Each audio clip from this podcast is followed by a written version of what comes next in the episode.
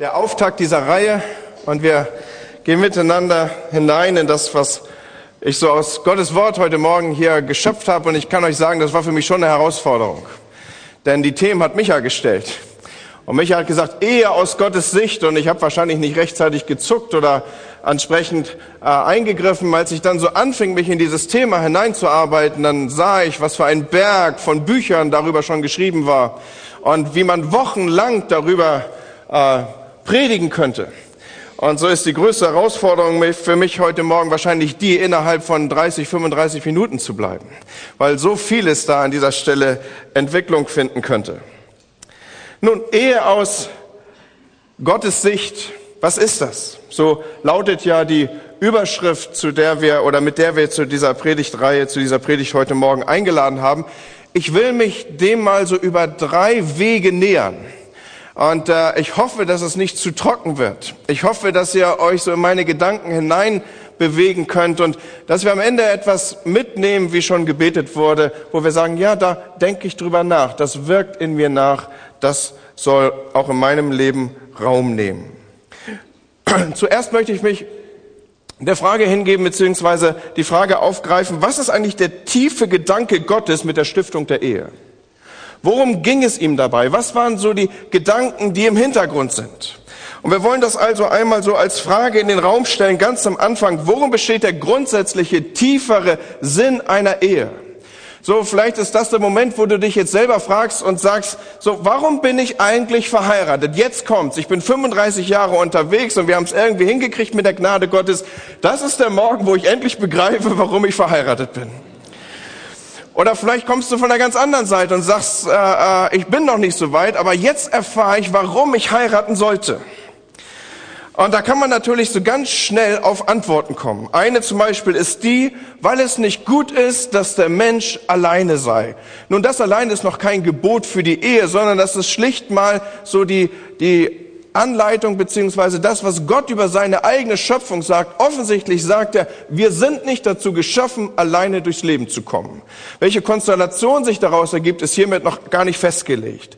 Aber wenn du sagst, ich will heiraten oder ich bin verheiratet, weil es nicht gut ist, dass der Mensch alleine sei, dann sei dir an dieser Stelle gesagt, jo, ist eine richtig gute Antwort. Du hast sogar die Bibel auf deiner Seite. Selbst Gott sagt das über seine Schöpfung. Und der Herr sprach, so finden wir in 1. Mose 2, Vers 18, es ist nicht gut, dass der Mensch allein sei, ich will ihm eine Gehilfin machen, die um ihn sei. So, vielleicht ist das so deine Antwort. Ja, ich will nicht alleine sein. Eine andere Antwort ist vielleicht die, weil Liebe stets auch ein Gegenüber sucht. Vielleicht ist das der Grund für verheiratet sein. Oder weil wir Sexualität genießen wollen, ein anderer Grund. Oder weil wir uns fortpflanzen wollen, weil wir Kinder brauchen für den Fortbestand auch des menschlichen Geschlechts. Und viele andere Gründe sind an dieser Stelle zu nennen, warum wir eine Ehe führen. Aber allen, so möchte ich hier die Palette der Möglichkeiten reduzieren, die ich hier eben genannt habe, sie haben eines gemeinsam. Alle diese Gründe nehmen den Menschen und sein Wohl in den Fokus. Deswegen nochmal die Frage, was ist der tiefere Sinn hinter dem Wohl des Menschen vielleicht? Was ist denn der Sinn einer Ehe auf Gott bezogen? Was ist denn aus Gottes Sicht und in Bezug, oder was ist seine Sicht in Bezug auf die Ehe?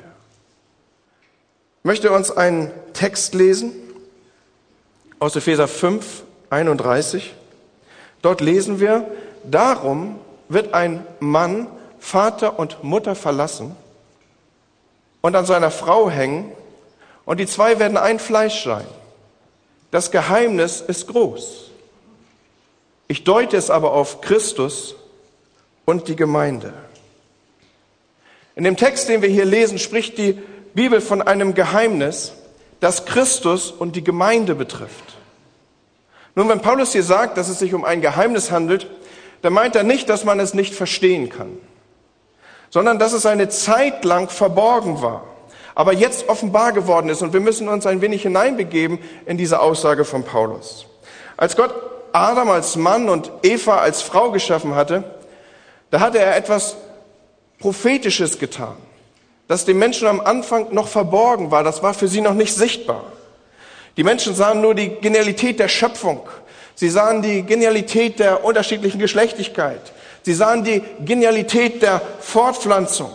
Aber Gott sah mehr. Er sah bei der Erschaffung dieses ersten Ehepaares ein Gleichnis von Christus und seiner Gemeinde. Diese Wahrheit war nun in ein Geheimnis gestellt. Sie war von einem Geheimnis umkleidet, so lange bis Jesus und in Folge seines Wirkens dann auch später die Gemeinde offenbar wurde. Und darum kann Paulus erst jetzt zu diesem Zeitpunkt schreiben, nämlich nachdem Jesus gekommen war, nämlich nachdem sich die Gemeinde entwickelt hatte, erst jetzt kann er schreiben, nachdem dieses beides offenbar geworden war, ein Mann wird Vater und Mutter verlassen und seiner Frau anhangen und die beiden werden eins sein. Dieses Geheimnis ist groß. Ich deute es auf Christus und die Gemeinde. Hier nehmen wir einen tieferen Blick, einen tieferen Sinn, den wir aufnehmen. Hier erklärt Paulus, wozu Ehe, darf ich mal ein bisschen herausfordernd sprechen, in erster Linie da ist, worin sie ihren Hauptzweck hat. Sie soll die herrliche Beziehung von Jesus zu seiner Gemeinde spiegeln. So, vor diesem Hintergrund frage ich nochmal, warum bist du verheiratet?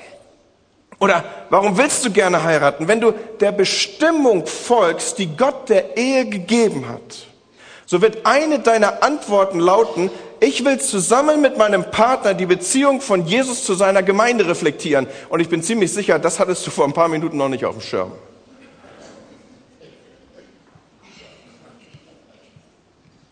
Oder anders ausgedrückt, die Ehe von Christen ist von Gott her dazu bestimmt, ein Beispiel für die Liebesbeziehung zwischen Jesus und seiner Brautgemeinde zu sein. Aber jetzt wird's spannend, ja. Das heißt, die Ehefrau nimmt sowas wie die Rolle der Gemeinde ein und der Ehemann soll im Verhältnis zu seiner Frau das Wesen von Jesus abbilden, soll sich also so verhalten, wie Jesus sich seiner Gemeinde gegenüber verhalten hat. Also ich möchte an dieser Stelle mal ganz massiv mit einem Missverständnis aufräumen, das sich so aus Epheser 5, 22 ableiten mag für den einen oder anderen.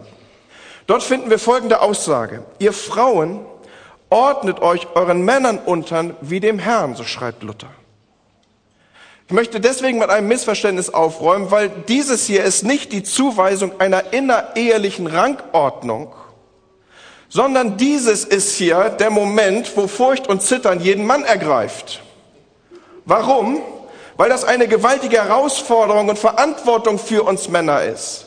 Denn wenn sich eine Ehefrau ihrem Ehemann wie dem Herrn unterordnen soll, dann setzt das voraus, dass er sich wie der Herr verhält.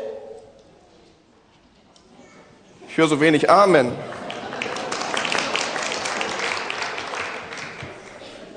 Ich gehe mal davon aus, jetzt haben nur Frauen geklatscht. Aber genau das, und hier sind wir auf der richtigen Spur, ist das, was Paulus sagen will. Das wird im Textzusammenhang deutlich. Paulus schreibt nämlich weiter in Epheser 5, 25, ihr Männer liebt eure Frauen. Und das meint er jetzt nicht so irgendwie allgemein, so in dem Sinn, seid mal irgendwie ein bisschen nett zueinander, sondern er sagt jetzt ganz genau, wie das aussehen soll. 5.25 geht nämlich so weiter, wie auch Christus die Gemeinde geliebt hat und hat sich selbst für sie dahingegeben. Ich gucke in so irritierte Männeraugen gerade. Du hast wahrscheinlich gedacht, das ist eigentlich der Gottesdienst gewesen, wo sie alleine hätte hingehen sollen, ne? Hallo, wie liebt Jesus denn die Gemeinde? Ist er irgendwie bitter oder hart? Nörgelt er rum? Ist er irgendwie nachtragend? Nein, ich denke, wir dürfen hier einen offenen Blick nehmen. Er opfert sich, er sorgt für sie, er vergibt mehr als siebenmal, 77 Mal. Er versucht das Beste rauszuholen aus der Gemeinde. Er fördert maximal. Er versorgt mit allem, was sie braucht. Er entwickelt ihre Gaben. So, wenn du wissen möchtest, wie du dich deiner Ehefrau gegenüber aufstellen sollst, dann mach es so, wie Jesus der Gemeinde gegenüber aufgestellt ist. Sei friedfertig mit ihr, barmherzig, sanftmütig, geduldig, treu, gütig. Als ich das heute Morgen nochmal durchgegangen bin, da wurde mir ganz schwindelig angesichts dessen, was ich hier aufschreibe. Meine Frau hört es mit. Aber was soll ich machen? Steht ja in Gottes Wort. Aber wisst ihr, was die Folge ist? Wenn wir so unterwegs sind innerhalb unserer Ehen, dann werden wir merken, wie der Respekt unserer Frauen uns gegenüber wächst, wie die Bereitschaft wächst, sich uns anzuvertrauen, wie die Bereitschaft wächst, sich uns anzuschließen und uns hinzugeben. Ihr Männer liebt eure Frauen, wie Christus die Gemeinde liebt. Wisst ihr, interessant ist, ihr Frauen, ihr bekommt auch was mit. Ihr sollt uns nämlich achten. Und da steckt ja auch so drin, nicht nur Ehre, sondern da steckt auch drin, achte doch mal auf deinen Mann, auf, auf seine Interessen. Ihr wisst ja, wir haben so unsere Läden, ne? so das ist mein Laden, ne? So, äh, das ist eine Werbung, Mediamarkt. So, wer, wer, wie wär's denn, wenn ihr mal so mitkommt und mal so Interesse heuchelt für das neue Navigationssystem? Und das ist voll interessant und gibt's dann auch mehr PS am Auto und all diese Sachen mal so reingehen, so die Interessen. Oder wir Männer, wir sind ja immer mit Katalogen unterm Arm unterwegs. Und einfach mal so fragen, Mensch, und worum geht's denn da? Ich habe nur 30 Minuten, deswegen mache ich jetzt auch schon wieder Schluss. Aber nochmal den Einstiegsgedanken aufgegriffen. Die Ehe aus Gottes Sicht bezieht sich also nicht nur in erster Linie gegenseitig auf uns selbst, sondern sie ist ein Zeichen, Freunde. Sie ist ein Zeichen, das auf etwas Größeres deutet und etwas Tieferes abbildet als nur die Befriedigung unserer menschlichen Bedürfnisse. Die Ehe ist heilig, weil sie etwas Heiliges abbildet, nämlich die Beziehung von Jesus zu seiner Braut, der Gemeinde. Und Freunde, lasst mich das mal so sagen. Unsere Gesellschaft kennt diesen tiefer gehenden Grund für Ehe nicht. Für Menschen, die so den Bereich auch dessen ausblenden, was Gott in Bezug auf Ehe denkt, für die ist der Zweck der Ehe meistens so viel aus einer Beziehung rauszuholen, wie es eben geht. Und wenn dann der Einsatz, den ich bringen muss, nicht mehr den Nutzen, den ich rausziehen kann, wenn das nicht mehr in Verhältnis steht oder ich gar vielleicht mehr investieren muss als das, was ich rausbekomme, dann sind wir auch schon mal mit der Vokabel unterwegs, dass wir sagen, das bringt mir nichts mehr. Und Freunde, merken wir eigentlich, wie pervers wir da in unserer Sprache geworden sind? Erinnern wir uns. Ehe hat eine tiefere Dimension. Einen tieferen Gedanken hat Gott mit der Stiftung der Ehe. Sie soll im Kleinen das abbilden, was im Großen die Beziehung von Jesus und seiner Gemeinde ausmacht. Und deswegen, ich darf das nochmal wiederholen, ist Ehe Gott auch heilig. Und hier liegt auch der tiefere Grund, warum Ehe nicht aufgelöst werden kann. Denn an dieser Stelle geht es gar nicht mehr so sehr um meine und deine Bedürfnisse und wie es mir geht, sondern wir repräsentieren etwas mit Ehe. Und das ist der unauflösliche Bund Gottes zu den Menschen. Und deswegen kann sie nicht gelöst werden, weil wir dieses Heilige abbilden. Gottes unvoreingenommenes Ja zu den Menschen, seinen unauflöslichen Bund mit den Menschen, das bildet Ehe ab. Und deswegen ist sie uns heilig. Ehe aus Gottes Sicht. Was sieht Gott denn noch, wenn er auf die Ehe blickt? Nummer eins, sie bildet im Kleinen das ab, was im Großen die Beziehung zu Jesus und seiner Gemeinde ausmacht. Nummer zwei habe ich so genannt. Gottes Sicht auf die Ehe ist die einer gleichberechtigten Partnerschaft zwischen Mann und Frau. Gottes Sicht auf die Ehe ist die einer gleichberechtigten Partnerschaft zwischen Mann und Frau. Und ich will versuchen, das ein wenig für uns zu entwickeln. Ich nehme euch zunächst in einen Bibelvers hinein, der euch bekannt ist, weil er ganz am Anfang findet und wir fangen ja gewöhnlich immer mit einem Vorsatz an, auch ein neues Jahr zu beginnen. Und da fangen wir dann an und nehmen uns vor, wir lesen die Bibel in diesem Jahr einmal durch. Und äh, gewöhnlich fängt man dann vorne an und man liest so die ersten Kapitel, in diesem Fall vom ersten Buch Mose. Und deswegen sind das wahrscheinlich die meistgelesensten Kapitel auf der ganzen Welt, weil wir immer wieder vorne anfangen, wenn wir uns vornehmen, die Bibel durchzulesen. So, ich kann davon ausgehen, jetzt kommen vertraute Verse auf euch zu. Und Gott sprach, lasst uns Menschen machen in unserem Bild, uns ähnlich. Sie sollen herrschen über die Fische des Meeres und über die Vögel des Himmels und über das Vieh und über die ganze Erde und über alle kriechenden Tiere, die auf der Erde kriechen. Und Gott schuf den Menschen nach seinem Bild. Nach dem Bild Gottes schuf er ihn. Als Mann und Frau schuf er sie. Passt mal auf, ich muss mich ein wenig bis disziplinieren in dem, was ich heute Morgen hier vor uns entwickle. Deswegen kann es sein, dass ich hier und da in Stichworten zu euch spreche. Was ich hier aus diesem Text uns antragen möchte, ist Folgendes. Männer und Frauen sind beide nach dem Bild Gottes geschaffen. Gemeinsam spiegeln wir Gott wieder. Oder um es in einem anderen Begriff auszudrücken, gemeinsam repräsentieren wir Gott. Und folgerichtig geht dann der Auftrag, den Gott für die Menschen hat, auch an beide. Beiden, uns beiden, Männer wie Frauen, wird gesagt, seid fruchtbar und herrscht über die Fische und Vögel und macht und gestaltet und entwickelt und schützt. Das, was wir hier in unserer deutschen Bibel mit herrschen wiedergeben, ist eigentlich Bewahren der Entwicklung. Und dieser Auftrag gilt uns beiden. Und hier tun wir ja jetzt gerade einen Blick in das erste Kapitel des ersten Buch Moses. Und hier werden so die Überschriften gesetzt für das, wie Gott die Menschheit entwickelt hat. So ist folgerichtig dann im nächsten Kapitel in Vers 2 so ein wenig Detailwissen nachgearbeitet von Gottes Wort. Und deswegen lesen wir, nachdem wir eben gelesen haben, er schuf uns nach seinem Bilde, jetzt nochmal in Kapitel 2, wie das im Detail aussah. Und deswegen folgender Vers. Und Gott der Herr sprach, es ist nicht gut, dass der Mensch alleine sei, ich will ihm eine Hilfe machen, die ihm entspricht. Jetzt wird es so schwierig, dass ich euch um eure gesonderte Aufmerksamkeit bitte. Weil bei Hilfe, da denkt doch jetzt tatsächlich manch einer sofort an Haushaltshilfe oder sowas. Oder vielleicht auch noch so an Erste Hilfe, die irgendwie einspringt, wenn es brennt. So Hilfe versteht manch einer so, dem Lieblingsmann schon mal das Bier kalt stellen oder die Pantoffeln rausholen oder die, den Koffer für die Geschäftsreise packen, so als Bedienstete, so als Hilfskraft. Aber Freunde, die Bedeutung dessen, was hier wirklich gemeint ist, die erschließt sich uns, wenn wir hier mal genauer hinschauen. Wenn wir nämlich all die anderen Stellen im Alten Testament anschauen, an denen dieses, genau dieses hebräische Wort, was hier gebraucht wird, für Hilfe wenn wir mal untersuchen, wo das sonst noch so angewendet wird. Und an der Stelle stellen wir jetzt etwas total Erstaunliches fest.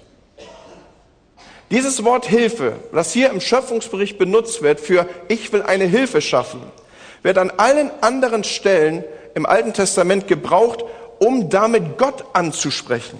Wenn man zum Beispiel sagen will, Gott, du bist meine Hilfe. Oder um zu beschreiben, dass ein König seinen, seine Verbündeten um Hilfe für die Verstärkung seiner Truppen ansucht, dann wird dieses Wort, was hier verwendet wird, benutzt. Und ich denke, da sind wir uns einig. Beides, sowohl der Ruf an Gott um Hilfe als auch der Ruf um Hilfe in kriegerischen Auseinandersetzungen sind keine Gegebenheiten, in denen Hilfe irgendwie geringschätzig betrachtet wird, oder? Ich denke, an dieser Stelle haben wir Einigkeit. So, es geht also nicht um eine niederwertige Hilfe. Ich kann es auch so ausdrücken und das mal auf klar Deutsch sagen und Spuren von Hanseatismus damit reinspielen lassen in diese meine Aussage. Adam braucht keine Putzhilfe, Adam braucht eine Lebenshilfe, weil er es alleine nicht hinbekommt. Das ist die Aussage, die hier getroffen wird. Ja. Und an der Stelle, als ich so mit dem Text gearbeitet habe, bin ich selber über mich ins Schmunzeln gekommen. Wisst ihr warum? Weil mir das erste Mal aufgefallen ist, dass, dass dieser Mangel, dass er es alleine nicht hinbekommt, das ist ja nicht irgendwie Adam aufgefallen, sondern das ist Gott aufgefallen. Habt ihr das gemerkt? So irgendwie auch bezeichnen, dass es Gott ist, der Adams Mangel erkennt. Adam hat das nicht geblickt. So offensichtlich lebte schon der erste Mann, der über diesen Erdboden taberte in der Illusion, er könnte alles alleine. Er müsste alleine den Weg finden und alleine Fernseher reparieren und alleine die Welt retten. Männer müssen ja immer irgendwie alles alleine. Und ich kann mir so Adam förmlich vorstellen, wie er so geschäftig zwischen all den Tieren durch die Gegend rennt und sich überlegt, Mensch, den habe ich doch eben noch gesehen. Wie war noch der Name für dieses Tier? Und wie er dann so rumsucht und sagt, Mann, wo war noch der Baum, von dem ich essen durfte? Und, und wie er da so orientierungslos durch den Garten tappert und sagt, wo ist eigentlich der Joghurt im Kühlschrank? Könnt ihr euch da so reindenken? Und Gott ist schon einen Schritt weiter. Der weiß, das wird nichts alleine. Er, er ist schon, vor dieser ganzen Szenerie sagt er schon, es ist nicht gut, dass du allein bist, Adam. Ich sehe das schon. Und schaut mal, dass die Frau als echtes Gegenüber und nicht als niederrangige Hilfe für den Mann geplant war, das sehen wir auch daran, dass in der Schöpfung dieser Platz an dem sie Raum finden sollte, noch nicht besetzt war. Wenn wir hineinschauen in den Schöpfungsbericht, dann sehen wir, dass Gott die Tiere als Paare geschaffen hatte. Und als Adam noch allein war, da existierte in der Schöpfung eine Lücke, nämlich der Platz an seiner Seite. Und deswegen sagt Gott auch, ich will ihm etwas schaffen, das zu ihm passt, das das ausfüllt. In der wörtlichen Übersetzung des Hebräischen steht hier, ich will eine Hilfe ihm geben, wie ihm gegenüber, das wie ein Puzzleteil ineinander passt. Und so lesen wir dann in 1. Mose 2, da ließ Gott der Herr einen tiefen Schlaf auf den Menschen fallen. Mensch heißt im Hebräischen übrigens Adam, deswegen können wir auch Adam einsetzen, sodass er einschlief. Und er nahm eine von seinen Rippen und verschloss ihre Stelle mit Fleisch. Und Gott der Herr baute die Rippe, die er vom Menschen genommen hatte, zu einer Frau und brachte sie zum Menschen. Ich habe mir ja eben von euch eure Aufmerksamkeit erbeten, die brauche ich jetzt nochmal in gesonderter Weise. Denn jetzt wird es ein bisschen theologisch. Schaut mal, theologisch deswegen, weil wenn wir in den hebräischen Text hineinschauen, wenn wir anfangen zu arbeiten hier mit dem ersten Kapitel aus dem ersten Buch Mose, dann lesen wir, wenn wir uns im Hebräischen bewegen würden, dass dort, wo in den deutschen Bibeln hier etwas mit Rippe übersetzt wird, dass im hebräischen Text hier von einer Zela die Rede ist. Nun, ich setze nicht voraus, dass irgendwie dieses hebräische Wort jetzt irgendwie Begeisterungsstürme bei Hanseaten auslöst, aber ich möchte das im Nachfolgenden erklären. Hier steht also Zela. Und nun tauchen wir mal in theologische Detektivarbeit ein. Das Wort gibt es ungefähr, zumindest hier im, in, im ersten Buch Mose kommt es ungefähr neun, zehn Mal vor, überhaupt, natürlich in der weiteren Bibel des Öfteren. Aber schaut man jetzt in ein hebräisches Wörterbuch, dann findet man, dass der Begriff Zela immer übersetzt ist mit Seite, Türflügel, Seitengemach, Seitenbau, Seitenbauteil, Seite. Wenn man zum Beispiel die Seite der Bundeslade beschreiben wollte, dann steht da Zela. Wenn man die Seite eines Altars beschreiben wollte, dann sagte man dazu Zähler. Oder wenn man sagen wollte, diese Hälfte des Zeltes der Begegnung, dann sagte man dazu Zähler. Und seltsam, warum dieses Wort in der Schöpfungsgeschichte plötzlich mit Rippe übersetzt wird, ist eine der möglichen Deutungen, aber eine sehr nachrangige.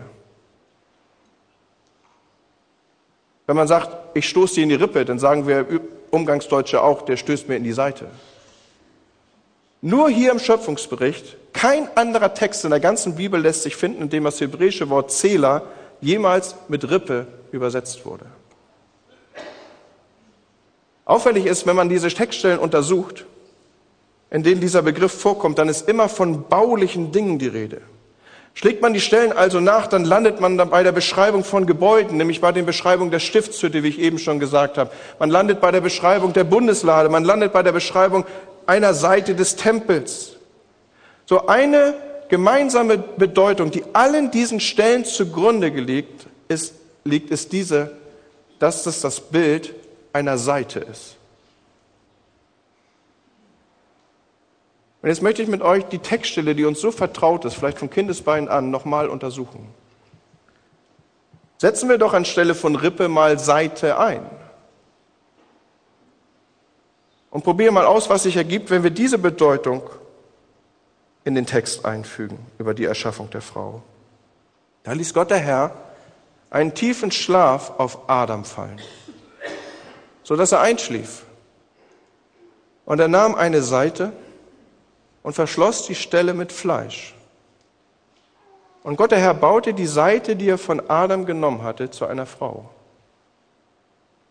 Wisst ihr, was hier steht? Adam wäre nicht lebensfähig ohne diese Seite. Warum nehme ich so viel Platz, dieses zu entwickeln mit irgendwie theologischem Kram und hebräischen Worten, die er sowieso gleich wieder vergesst? Weil ich über den Punkt spreche, Gott schaut auf die Ehe als gleichberechtigte Partnerschaft. Wenn wir im Deutschen Rippe hören, dann denken wir an Rippchen mit Kraut, Leute. Oder vielleicht noch an Rippenprellung. Oder so wie dieser doofe Witz, ihr kennt den vielleicht, ja, so, wo Adam sich eine Frau wünscht und sagt, Mensch, ich hätte gern jemand, die mich dauernd umtüdelt und die total lieb zu mir ist und die immer schon genau weiß, was ich will.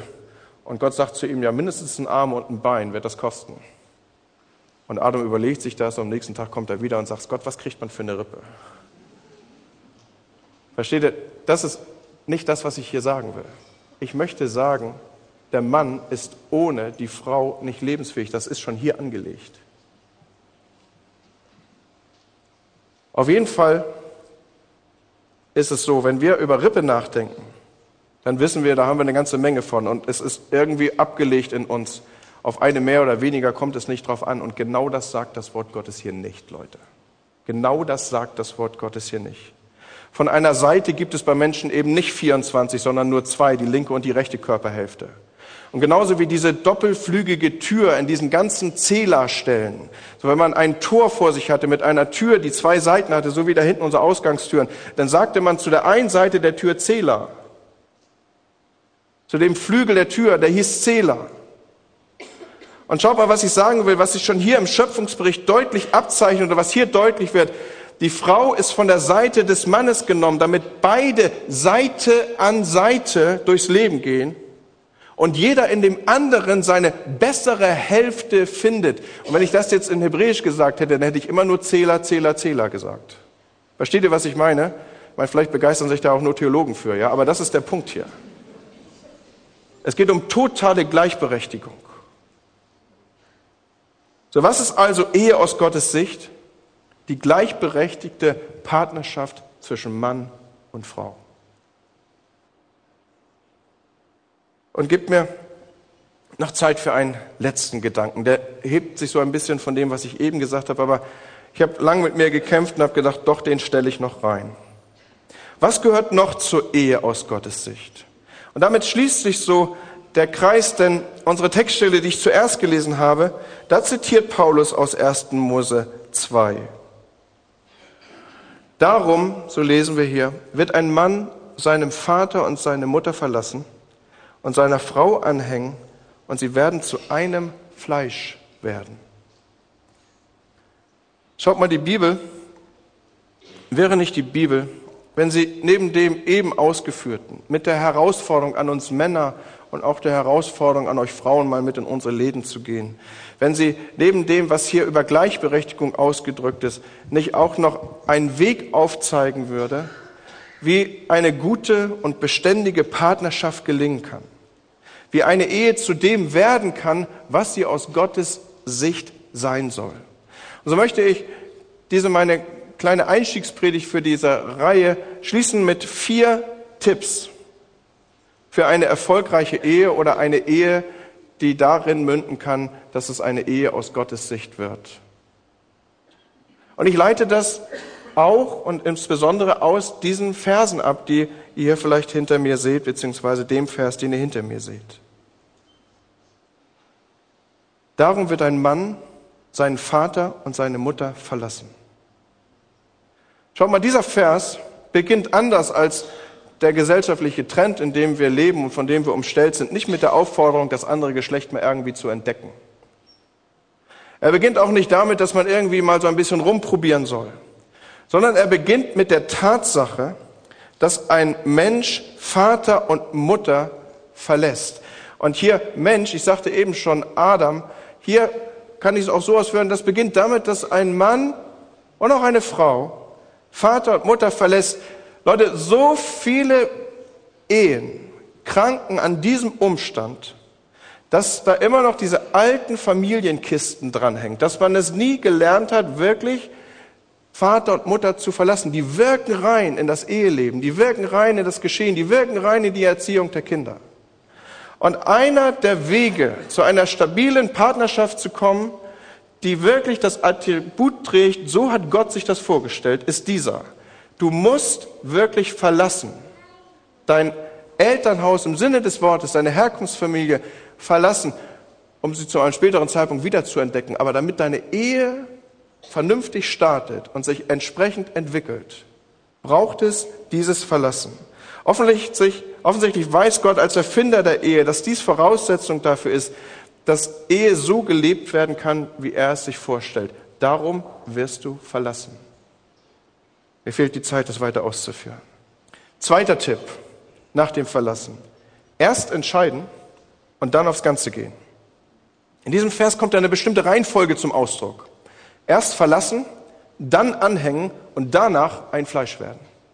Ist euch das aufgefallen? Dafür gibt es ja mich, ja? Also, erst verlassen, dann anhängen und dann ein Fleisch werden. Schaut mal, das Verb anhängen, das klingt ja im Deutschen so ein bisschen niedlich, nicht wahr? Fast so ein bisschen äh, äh, versüßt. Aber im Hebräischen geht es hier bei Anhängen um eine verbindliche Entscheidung, um einen Vertragsabschluss. Und Leute, lasst es mich in der Kürze der Zeit, die mir zur Verfügung steht, sagen, die Liebe liegt in der Entscheidung. Du entscheidest dich zu lieben. Du entscheidest dich, deinen Ehemann zu lieben mit all seinen Macken. Und du Ehemann, du entscheidest dich, deine Frau zu lieben. Die Liebe liegt in der Entscheidung und nicht im Gefühl. Interessanterweise darf man an dieser Stelle mal ein Studium von 1. Korinther 13 machen. Dort wird Liebe beschrieben. Und all das, was dort Beschreibung findet, hat mit Gefühl aber auch gar nichts zu tun. Langmütig, trägt nicht nach. Das sind alles Taten. Und ein zweites möchte ich an dieser Stelle sagen, wo ich über das Anhänge, über diesen verbindlichen, diese verbindliche Entscheidung spreche. Die Sicherheit einer Ehe liegt in deinem Wollen. Das, was du als Sicherheit in die Ehe einbringst, ist dieses Ja, ich will. Wenn du nicht mehr willst, ist Ehe auch am Ende. So, die Sicherheit einer Ehe liegt im Wollen und die Liebe liegt in der Entscheidung. Das war der zweite Tipp. Entscheide dich zu lieben. Der dritte ist, dem Partner die höchste Priorität einräumen. Das ist mein dritter Tipp, den ich hier aus dem Wort Gottes ableite. Ein Fleisch werden, das meint nämlich nicht nur Sexualität, sondern das meint, wir werden jetzt gemeinsam was Neues. Und das ist übrigens ein lebenslanger Eheprozess. Wir verschmelzen zu einer neuen Einheit. Wenn man sich auf allen Ebenen des Menschseins begegnet, das heißt es, eins werden im Gedankenaustausch, im Mitteilen von Gefühlen und Bedürfnissen. Da brauchen wir Männer eine Menge Hilfe von euch Frauen. Im Gestalten der Umgebung, das kriegen wir schon einfacher hin. So, wir zeigen Liebe über den Bausparvertrag. So, in gemeinsamen Aktivitäten, in körperlicher Nähe. Das meint ein Fleisch werden. Auf allen Ebenen.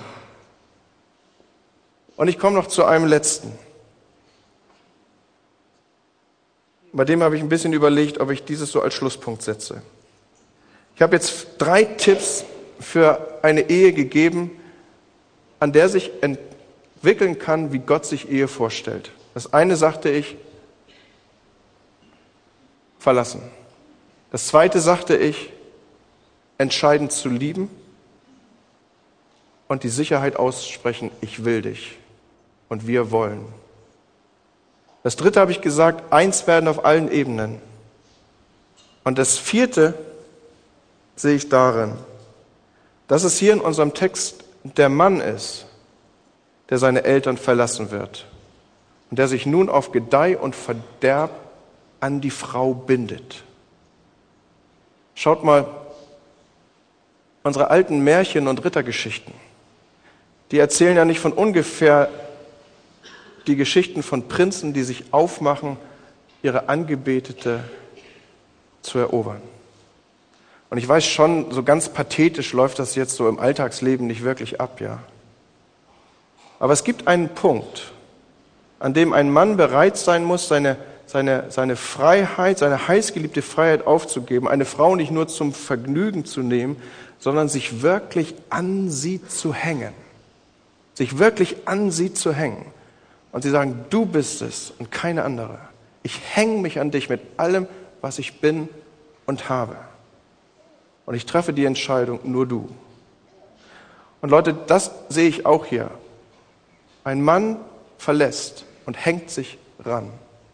Auch hier sehe ich etwas, was ein fortwährender Prozess ist, nämlich dieser, dass ein vierter Tipp, den ich euch darreichen möchte für eine erfolgreiche Ehe, dieser ist, dass immer wieder auch der Mann es ist, der die Frau erobert. In dieser Weise. Versteht ihr, was ich meine? Ansonsten können wir das nachher beim Kaffee vertiefen. So, wenn wir das tun, dann glaube ich, ist ein großer Schritt zu einer erfolgreichen Ehe genommen und zu einer Ehe, die sich zu etwas entwickeln darf, wie Gott sich Ehe vorgestellt hat und wie Gott Ehe abgebildet sehen möchte. So, weiß ich nicht, was dein Punkt war an diesem Morgen. Vielleicht bist du der, dass du sagst, das ist mein Moment hier, wo ich eine Entscheidung treffe. Ich möchte meiner Ehepartnerin, meinem Ehepartner in gleichberechtigter Weise auf Augenhöhe begegnen. Ich will ihn wertschätzen, im Wissen darum, schon Gott hat gesagt, ich komme alleine nicht klar. Ich weiß, ich verenge das jetzt hier auf Ehepaare. Oder du fühlst dich an der Stelle ertappt, dass du sagst, wie wär's mal mit einer neuen Eroberung? Ich hänge mich an sie. Ich bleib dran. Ich gehe hinterher. Wird sich an seine Frau hängen. Da, weißt du, das bedeutet ja auch, die wird sich nicht wieder los im positiven Sinne, ja. So, ich bin da. Ich, ich erober dich. Ich gebe dir, was du willst. Ich denke mir was aus. Und ich sage euch was, Männer können auch total kreativ sein. Das gibt's. Ist ein bisschen verschüttet, aber das gibt's. Oder du sagst, also irgendwie muss unser Klima anders werden. So, mir ist immer noch ganz schwindelig, ich soll dich lieben, wie Jesus die Gemeinde liebt. Aber wie wär's denn, wenn dies der Morgen ist, wo du zu deiner Frau gehst und sagst, hilf mir dabei? Also wenn du mich ehren sollst, oder wenn du dich mir zuordnen sollst, wie dem Herrn, dann fühle ich mich herausgefordert, mich dir gegenüber auch wie der Herr zu verhalten. Weiß nicht, da sind viele Punkte, wo wir andocken können für diesen Morgen, oder?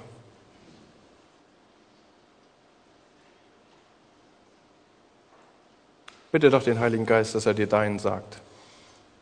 Dass er dir sagt, hör mal Junge, das, das meint dich.